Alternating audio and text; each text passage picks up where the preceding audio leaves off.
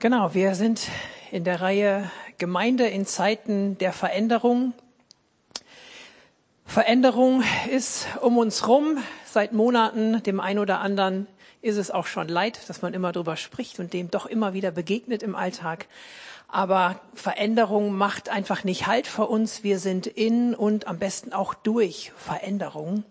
Und somit ist auch Gemeinde, wie wir es kennen, Gemeinde, wie wir es leben, wie wir es gewohnt sind, wie wir uns treffen, wie wir es gestalten, ist in Veränderung. Und der Joe hatte letzte oder vor 14 Tagen hatte er den Start gemacht und auch darüber gesprochen, wie die junge Gemeinde eigentlich von Anfang an in Veränderung war. Manchmal haben wir so ein bisschen so ein blumiges Bild, wie da alles war. Da war alles super, da war alles total lebendig und ähm, da ist so viel Gutes passiert. Die hatten aber auch ganz viel Herausforderungen und die hatten auch, die haben auch Fehler gemacht. Manchmal denkt man auch, die Leiter damals hätten wir doch solche, die hatten die Power und die haben wirklich keine Fehler gemacht. Ich bin die Tage noch mal über so eine Stelle gestolpert.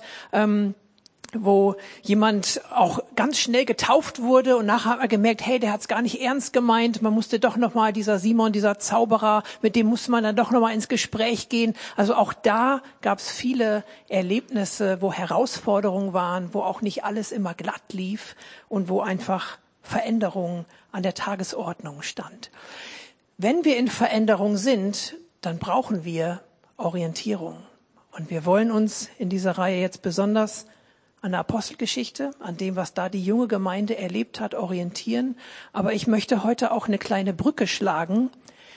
Nicht nur, weil es auch Thema im Familiengottesdienst war, sondern das hatte mich schon inspiriert, als wir in der Reihe Vorbilder waren. Da hat die Tanja nämlich über Nehemia gesprochen.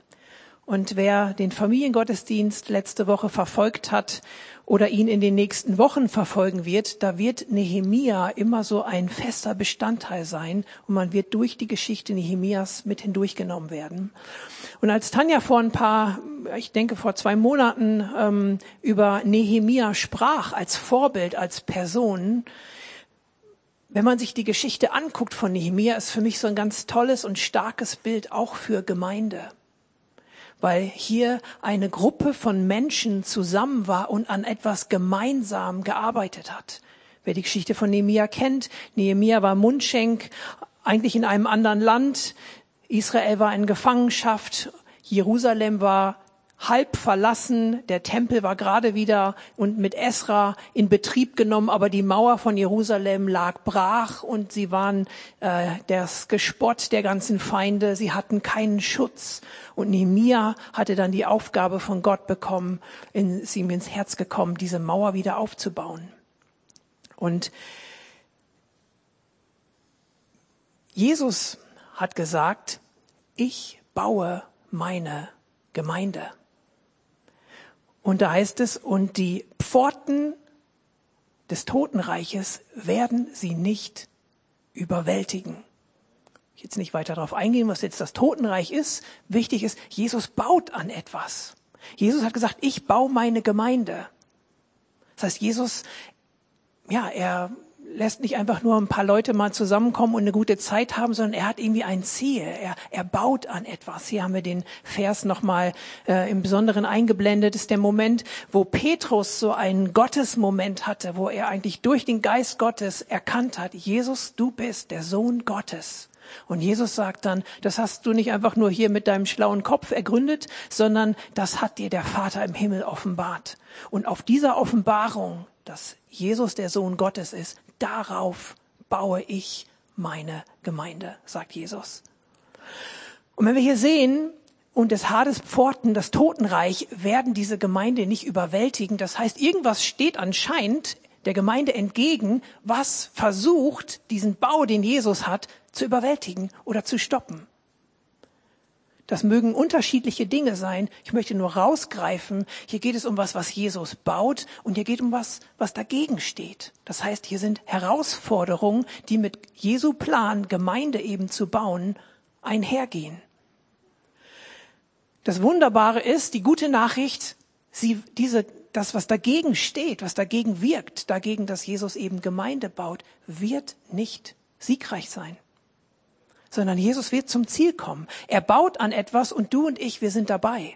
Derjenige, der mit Jesus unterwegs ist, der glaubt, dass er, wie Petrus hier auch bekennt, der Sohn Gottes ist, der baut mit Jesus mit. Aber das ist eben kein Selbstläufer, sondern es geht darum, aktiv zu sein, mitzubauen an dem, was Jesus tut. Und es ist so ermutigend zu lesen. Ich kann euch nur wie Rainer vorhin auch meinte, liest die Bibel. Es ist so ermutigend, einfach mal die Berichte, was Jesus getan hat, einfach mal runterzulesen. Einfach die Apostelgeschichte, wo Joe gerade drin ist, es einfach zu lesen. Und es ist so auferbauend und so herausfordernd im Positiven zu sehen, was sie alles mit Gott erleben. Und Gott damals ist heute noch derselbe. Ich bin davon ganz tief überzeugt, dass Jesus heute noch genau so seine Gemeinde bauen möchte, dass er noch genau so Menschen erretten und erlösen und heilen und frei machen und in, in Frieden setzen möchte. Das möchte er heute noch ganz genauso. Und wenn du das da so liest, was da alles passiert ist, was für Machttaten da stattfinden, welche Wunder da stattfinden, da fragt man sich natürlich, was waren die Gründe dafür, dass das da so gut funktioniert hat? Und warum scheint es manchmal, zumindest in manchen Phasen unseres Lebens, dass es doch irgendwie schwer ist? Und wir nicht das sehen, was uns eigentlich versprochen ist, was wir sehen dürfen, sollen und werden. Und ich will zwei Dinge rausgreifen heute. Das ist zum einen der Glaube, und die Einheit. Gemeinde in Zeiten der Veränderung, gemeinsam in Zeiten der Veränderung. Ich glaube, der Glaube, den die damals gehabt haben in der ersten Zeit, der war herausragend. Und auch die Einheit, die sie gehabt haben, war herausragend. Es waren sicherlich nicht alle Faktoren, aber die möchte ich heute einfach mal betonen. Und möchte hier kurz noch auch ein Versprechen von Gott setzen im Psalm 133. Da heißt es, seht, wie schön und angenehm es, wenn Brüder, Schrägstrich und Schwestern, darf man einfügen, einträchtig beieinander wohnen. Es ist wie das kostbare Salböl, über das, das über das Haupt gegossen wird und das sogar noch herabfließt auf den Bart, so wie den, das Öl, das herabrann auf den Bart des hohen Priesters Aaron und hinterher auf den Halssaum seines Gewandes. Wo dies geschieht, hat der Herr seinen Segen versprochen, Leben, das niemals enden wird kurz umschrieben, damals, wenn es darum ging, jemanden in Autorität, in Verantwortung, in Vollmacht einzusetzen, wie hier den Priester und auch Könige, dann wurden sie mit Öl gesalbt. Das war ein Zeichen dafür. Das heißt, sie waren in Kraft, in Autorität, in Vollmacht. Und Jesus, der Messias, ist auch der Gesalbte das spricht auch für seine Vollmacht und für seine Kraft. Und hier ist ein Versprechen Gottes, dass da, wo Menschen, die zu ihm gehören, die miteinander unterwegs sind in Einheit, da hat er diese Salbung, diese Kraft, diese Vollmacht und seinen Segen hin befohlen, heißt es sogar in einer anderen Übersetzung. Das heißt, Gott stellt sich, er hat eine Liebe, er hat ein, ein Herz für Einheit, ihm strebt danach, dass wir in Einheit zusammen sind. Das heißt nicht, dass wir alle gleich sein müssen. Gott ist der Gott der Details. Er ist der Designer schlechthin. Gut hin. Hört sich besser an. Das heißt, wir dürfen und sollen alle anders sein und unterschiedlich und individuell, aber in Einheit. Und da hat er einen Segen hinbefohlen. Und was Gott befiehlt, das kann keiner mehr wegnehmen. Und das ist ein Versprechen.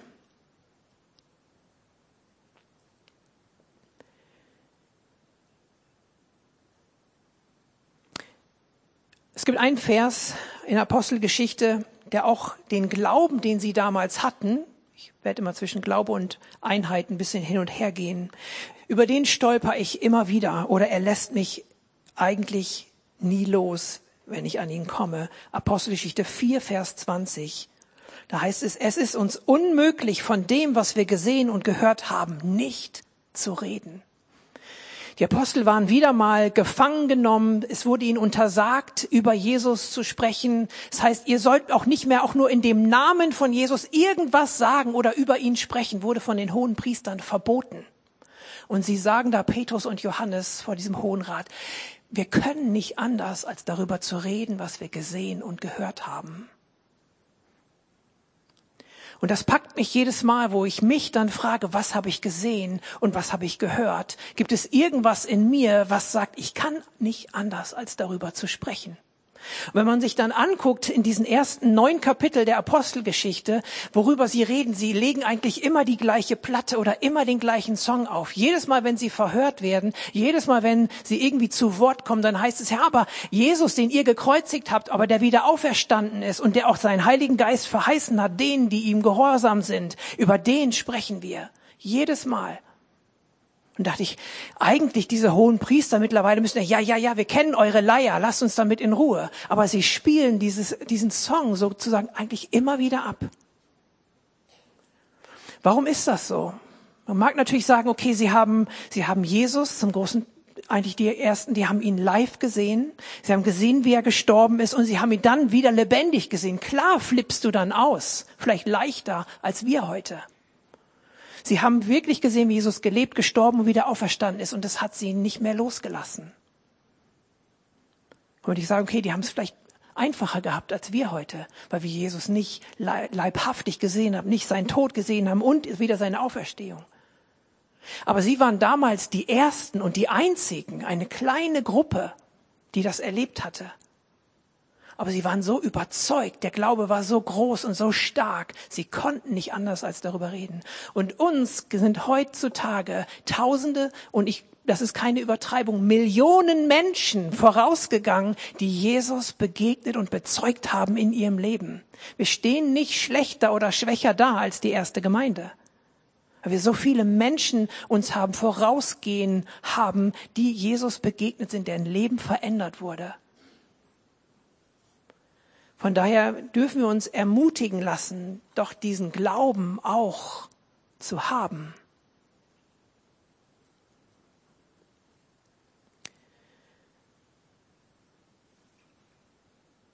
Der Glaube, das Bewusstsein war so stark, es war nicht aufzuhalten. Was ist mit, mit deinem Glauben? Was hast du gesehen? Was hast du gehört? Vielleicht viel gehört, vielleicht weniger gesehen. Ich glaube, man sieht mehr, wenn man das, was man hört, wenn man das tut. Wenn man diese, diese Komfortzone überwindet und einfach mal sagt, okay, da hat jemand irgendwie so eine, wie Frauke es gemacht hat, so eine Wahrheit, so, ach, ich bete mal dafür. Einfach mal raushauen ein Gebet, egal wie heilig oder gläubig man sich fühlt in dem Moment. Weil Jesus, er ist es, der heilt. Er ist es, er reicht. Es reicht, dass er in mir ist Gar nicht, nicht, zu, nicht zuallererst, wie viel ich weiß über ihn, sondern er ist in mir. Er lebt in mir, sagt das Wort Gottes. Dieser Glaube war also so stark, er ließ sich nicht aufhalten. Und ich glaube, das ist das, was wir brauchen in dieser Zeit, unseren Glauben zu stärken, damit wir Veränderungen schaffen, damit wir durch Veränderungen hindurchgehen können. Und sie waren eine Einheit, sie waren sich eins bei der Sache Gottes. Ich werde meine Gemeinde bauen, sagt Jesus, und die, das Totenreich wird es nicht überwältigen. Sie waren sich eins in den Dingen, die Jesus tun wollte. Sie waren sich eins darin in der Sache Gottes. Und da möchte ich die Brücke zu Nehemia schlagen. Nehemia 1, Vers 2. Wie gesagt, Nehemia war in Gefangenschaft, er war aber da irgendwie gut angesehen, war ein Mundschenk, das war im Grunde die rechte Hand des Königs, das war einer, ähm, mit dem man sich sicherlich als Außenstehender gut stellen wollte, um mal beim König ein gutes Wort einzulegen. Hey Nehemiah, du bist ja nah dran, check doch mal was für mich, für uns. Er war im Austausch mit dem König, er hatte eine prominente Position. Und dann kommt sein Bruder und ein paar andere Leute kommen wieder und geben Bericht von Jerusalem und das, oh, ich meine, das muss, war das 1000 Kilometer entfernt? Ihr Bibelkenner? Ich meine ja. Ich habe 800 Meilen letztens gelesen und eine Meile, ich bin nicht ganz so der Ami, aber von daher, es sind mehr als 800 Meilen. Und er fragt dann und erkundigt sich und er ist da ja im, im Prunk, er ist da ja im, beim König. Und er fragte sie nach den Juden, den Entkommenen, die von den Gefangenen übrig geblieben waren, und nach Jerusalem.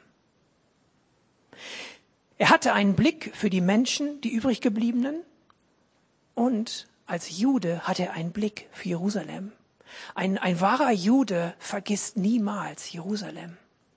Jerusalem ist so wichtig für die Juden. Und Gott hat so eine, so starke Verheißung und Versprechen gegeben bezüglich Jerusalem. Und das war so drin, auch wenn sie weg waren von Gott zwischendurch. Sie, sie vergaßen nicht Jerusalem. Es war mindestens das und, und was ist mit, wie geht's Jerusalem? Wie steht's um Jerusalem? Was ist mit Jerusalem? War eine Frage, die in ihrem Herzen war. Jahrhundertelang hatte Gott Verheißung gegeben.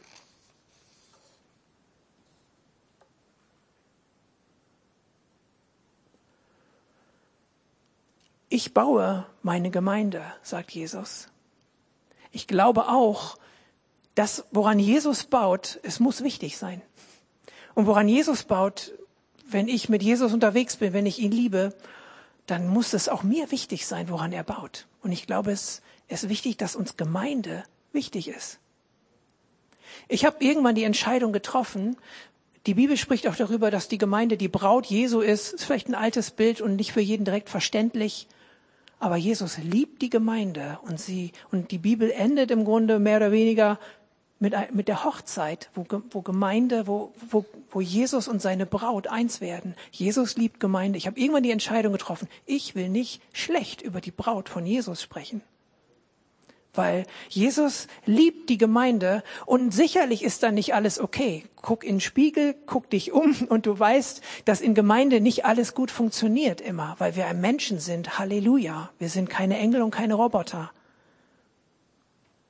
Aber Jesus liebt Gemeinde, also möchte ich die Gemeinde auch lieben. Und Jesus möchte bestimmt nicht, wer verheiratet ist, der kann das gut verstehen. Du willst nicht, dass schlecht über deine Frau gesprochen wird. Auch wenn du am allermeisten ihre Schwächen kennst. Ich gucke jetzt nicht zu meiner, weil sie keine hat. Ich gucke woanders. Nein, Spaß. Aber ich habe mich entschieden, ich will nicht über die Braut von Jesus schlecht reden. Das heißt nicht, ich tue so, als ob alles happy clappy und alles immer super ist. Ich will nicht die Augen zumachen vor Dingen, die nicht stimmen. Das tun die Propheten und das tun die Leiter und die Apostel in der Bibel auch nicht. Es ist wichtig, Dinge anzusprechen. Aber die Frage ist, wie?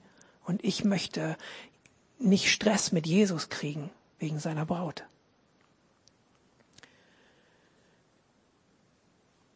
Und ich glaube, so wie Nehemiah sich erkundigt, hey, was ist mit den Gefangenen, was ist mit denen und, und was ist mit Jerusalem? Es ist wichtig, wenn wir in Veränderung hineinkommen, dass wir einen Blick und ein Herz für Gemeinde haben. Dass wir auch sagen, hey, wie, wie geht's dem Einzelnen, wie geht's dem, wie geht's dem, meinem, meinem, Haus, meinem Hauskreis, meiner Hausgruppe, aber dass wir auch im Herzen haben, und wie geht's der Gemeinde? Die Gemeinde ist größer. Jesus baut seine Gemeinde. Und das ist mehr. Du bist nicht das ist ein Zitat von Kate Chance. Du bist nicht der Mittelpunkt von dem Universum, hat sie immer gesagt. Ich will sie nicht lächerlich machen, aber es ist so hängen geblieben. Du bist nicht das, der Mittelpunkt des Universums. Jesus hat größere Sicht und größere Pläne. Aber es ist wichtig, dass wir ein Herz haben für die Gemeinde. Und wie geht's der Gemeinde? Und wenn du dann Nehemia liest, ist einfach so eine Parallele, was da, was da passiert. Nehemiah 2, Vers 20, da heißt es, der Gott des Himmels, er lässt es uns gelingen und wir seine Knechte wollen uns aufmachen und bauen. Da legen sie dann los und sagen, wir wollen diese Mauer wieder aufbauen. Und es war ein großes Projekt, es war schwierig, das zu machen. Aber hier ist beides drin, der Gott des Himmels, der Glaube, wir glauben an ihn, an seine Fähigkeit, an seine Vollmacht. Er kann das, er ist potent.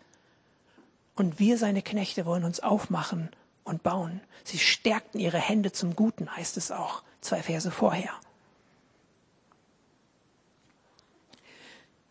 Noch eine Folie, Nehemiah 3, Vers 28. Wir bauten aber die Mauer weiter auf, so dass die ganze Mauer bis zur Hälfte geschlossen werden konnte. Und das Volk war mit ganzem Herzen an der Arbeit. Wenn man mit ganzem Herzen gemeinsam irgendwo dran ist, dann kann es was werden. Mit ganzem Herzen. Ist eine Herzenssache. Gemeinde mitzubauen mit Jesus. Nehemiah 4, Vers 13 bis 14. Da sieht man auch noch mal, wer da alles an unterschiedlichen Leuten mitarbeitete. Und ich sagte zu den Edlen und zu den Vorstehern, Vorstehern und zu dem Rest des Volkes, das Werk ist groß und weitläufig und wir sind auf der Mauer zerstreut, jeder weit ab von seinen Brüdern. Das zeigt, es gibt die Edlen, die Vorsteher und den Rest des Volkes sind unterschiedliche Charaktere, unterschiedliche gesellschaftliche Schichten. Und das liebe ich so an einer Gemeinde, die aus mehr Generationen besteht und die aus unterschiedlichen Schichten zusammenkommt.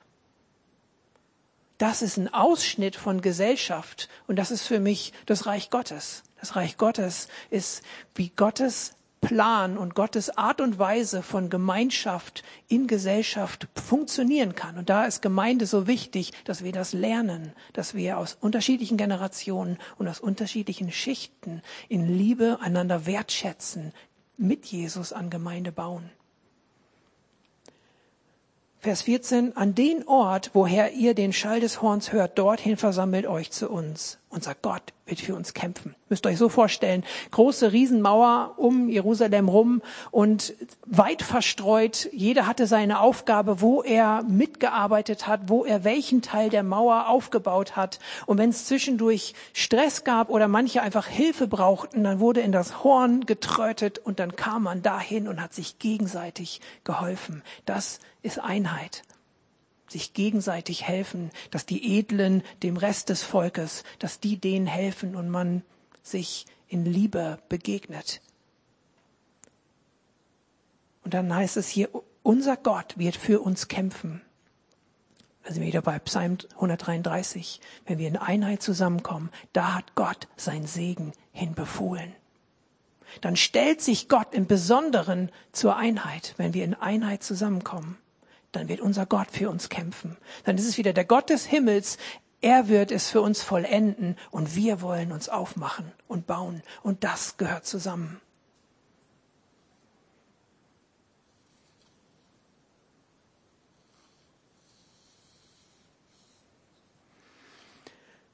Wie geht's Jerusalem? Wie geht's der Gemeinde? Die Gemeinde ist der Ort, wo wir vom Hören ins Tun kommen. Nicht nur, aber auch.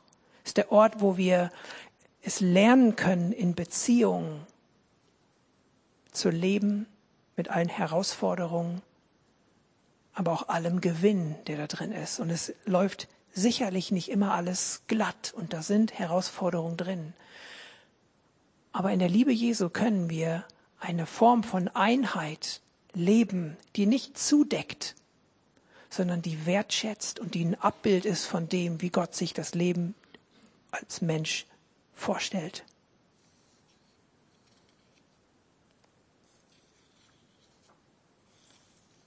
Ich fasse nochmal zusammen.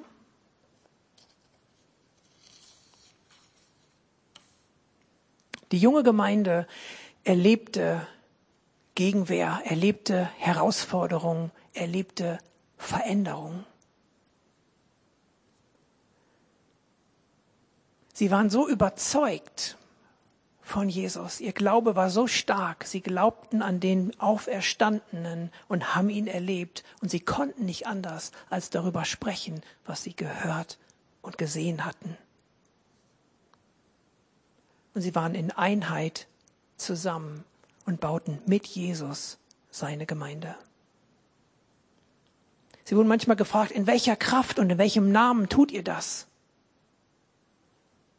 Oder das heißt, es war klar, man sah, sie sind mit Jesus gewesen. Das war die Begründung dafür, dass sie so handelten, wie sie handelten. Und hier ist die Parallele für mich. Bei Nehemia heißt es, weil die Hand Gottes mit uns war, konnten wir es schaffen. Bei der Gemeinde war, weil Jesus mit ihnen war, weil der Glaube stark war, konnten sie es schaffen.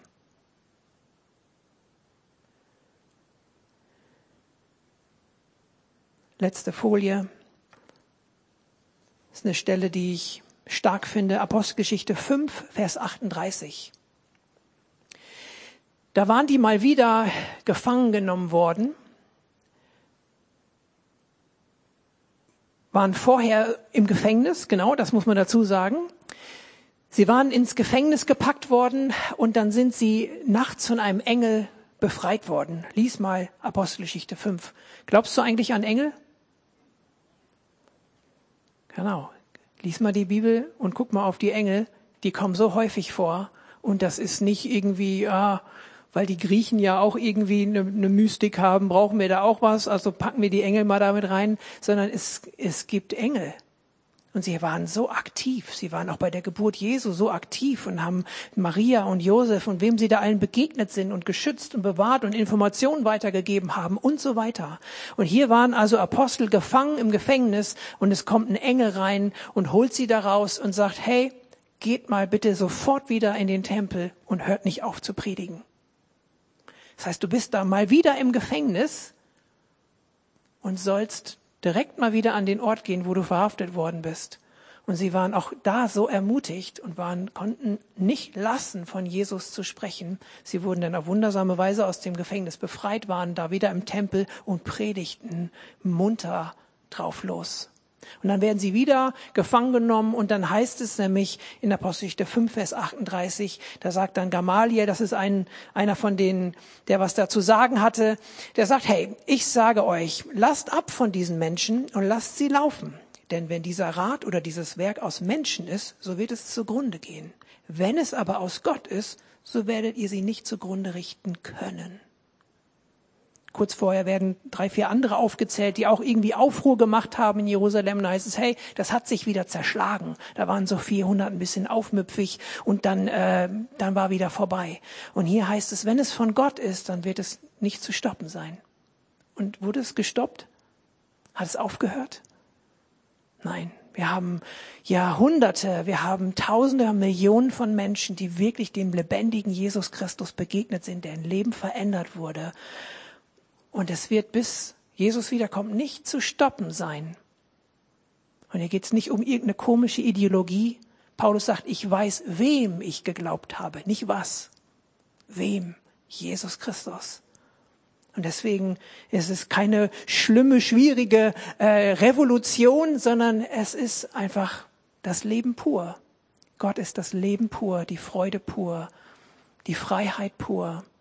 Und die Möglichkeit, als Menschen in Einheit zu leben. Und das können wir als Gemeinde schaffen. So will ich dich ermutigen. Wie sieht's aus? Haben wir noch die abschließende Folie? Wie sieht's aus mit deinem Glauben? Und wie sieht's aus mit unserer Einheit? Silas, könnt ihr